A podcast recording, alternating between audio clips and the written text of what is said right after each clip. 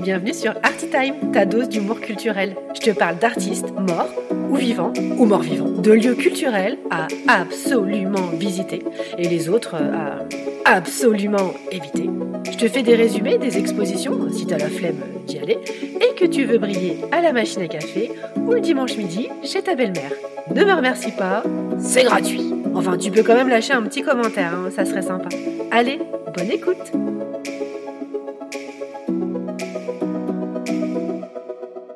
Coucou mes petits curieux Alors je suis à nouveau ravie de vous retrouver pour ce nouvel épisode qui cette semaine vous embarque dans un quartier que j'adore, celui de Beaubourg. Et à la rencontre d'une artiste sculptrice, Germaine Richier, que, honte à moi, je ne connaissais pas vraiment avant de voir sa rétrospective au centre Pompidou. Enfin si, j'en avais lu euh, des choses hein, sur elle pour mon épisode sur le sculpteur César, un de ses potes, et j'avais visité la galerie Clavé Fine Art, qui à l'époque avait une expo sur César, Richier et le petit troisième de la bande, Clavé. Mais bon bref, bienvenue dans ce 24e épisode, si on fait abstraction des épisodes bonus que j'ai enregistrés avec des humoristes. D'ailleurs, donnez-moi votre avis en commentant les épisodes sur Apple Podcast ou mettez des étoiles sur les autres plateformes. Je disais donc, j'ai visité la rétrospective de Germaine au centre Pompidou. Mais qui est donc cette artiste? Elle est née en 1902 et ses intimes la surnommaient l'ouragan. Ça donne une idée du personnage. Petite, elle aime observer le monde merveilleux des insectes dans la garrigue. Et à ses 12 ans, elle a une révélation, son syndrome de Stockholm à elle. Elle aussi, c'est à Arles que ça se passe. Alors, parenthèse imaginaire, si vous n'avez pas compris cette référence, allez écouter l'épisode 19 où je raconte mon propre choc culturel, dit syndrome de Stendhal, à Arles, devant un tableau de Van Gogh. Donc à peine adolescente, elle tombe à la renverse devant les figures romanes d'une cathédrale à Arles. C'est décidé, elle sera sculptrice. Naturellement, elle demande conseil à ses parents et leur fait part de son souhait de faire les beaux-arts de Montpellier. Et naturellement, il s'oppose, des parents quoi. Son père aurait même dit Les femmes ne sont pas faites pour faire de l'art. Mais face à son opiniâtreté, ses parents abdiquent. Une fois diplômée, elle quitte la région et monte à la capitale. Avec la ferme idée de rentrer dans l'atelier du maître Bourdel, le sculpteur, qui au démarrage euh, se trouvait un peu trop vieux et en fait il accepte plus de nouveaux élèves. Mais c'était sans compter, une fois de plus, sur la force de conviction de notre Germaine. Il deviendra même son mentor qui lui a appris à voir, comme elle dira de lui. C'est dans son atelier qu'elle rencontra son futur mari, le Suisse Otto Banninger, lui aussi sculpteur et également Giacometti. Si Giacometti, c'est le sculpteur euh, spécialiste des anorexiques. Et c'est à cette époque qu'elle expose dans plusieurs salons et déclenche l'enthousiasme avec sa sculpture nommée Loreto, la représentation d'un adolescent au regard profond et à la tenue bien ancrée. Elle est encore à ses débuts et son art est centré sur des figures humaines. Et puis patatras, la Deuxième Guerre mondiale arrive.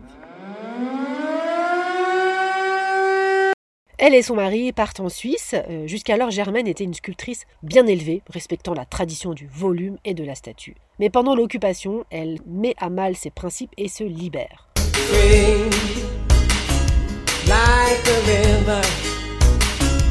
Et c'est à cette période qu'elle se rapproche d'un monde qui la passionne depuis sa tendre enfance, la nature.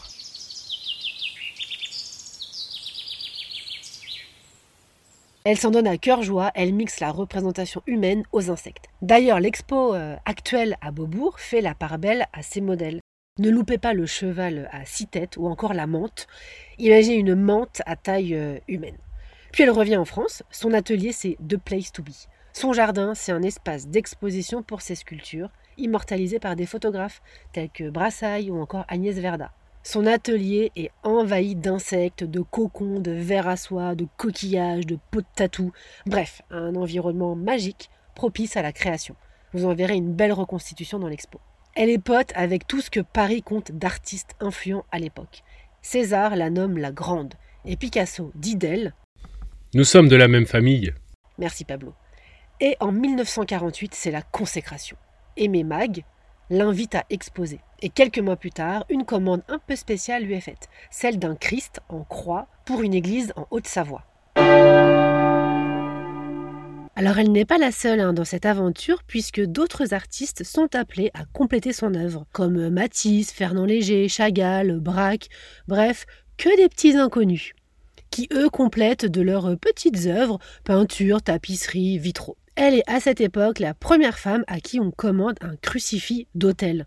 Elle produit un Christ en bronze couleur euh, cuivrée, aux bras immenses. Alors on va pas se mentir, hein, cette représentation ne plaît pas à tout le monde. Les instances religieuses font retirer son œuvre pendant quelques années. Elle trouva sa place à ce moment-là dans une chapelle adjacente, pour être à nouveau remise dans l'église et être retirée encore une fois pour être exposée à Beaubourg. Un trésor artistique à avoir dans cette expo, magnifiquement scénographié d'ailleurs, entouré d'un jaune puissant. Sa notoriété dépasse largement nos frontières européennes. Son exposition au musée d'art moderne, la première femme à être exposée un de son vivant d'ailleurs, ne lui suffit plus.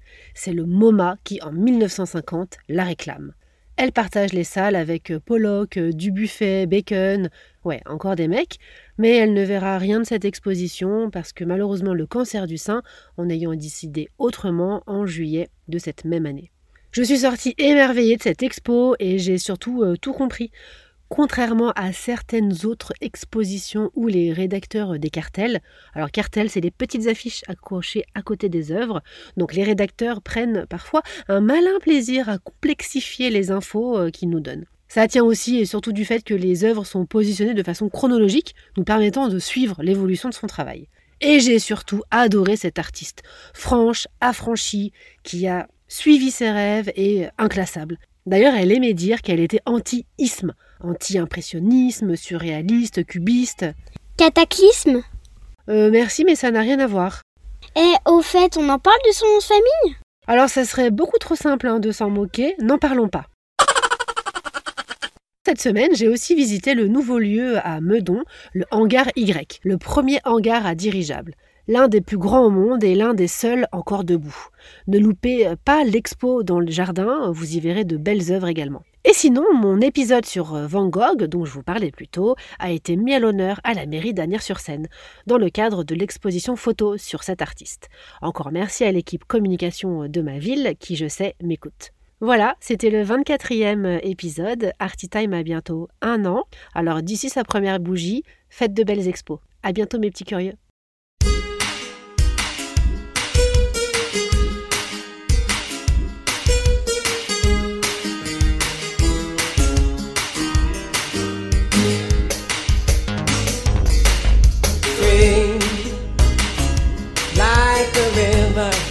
Ça t'a plu? Laisse-moi un gentil commentaire, ça aidera mes amis les algorithmes à propulser ce podcast. Et parle-en autour de toi, à la machine à café, dans le métro. Bah tiens oui, si là t'es dans le métro, en ce moment, parle-en à ton voisin. Tu peux aussi lui parler de la page Instagram d'Artitime. Merci. Allez, bisous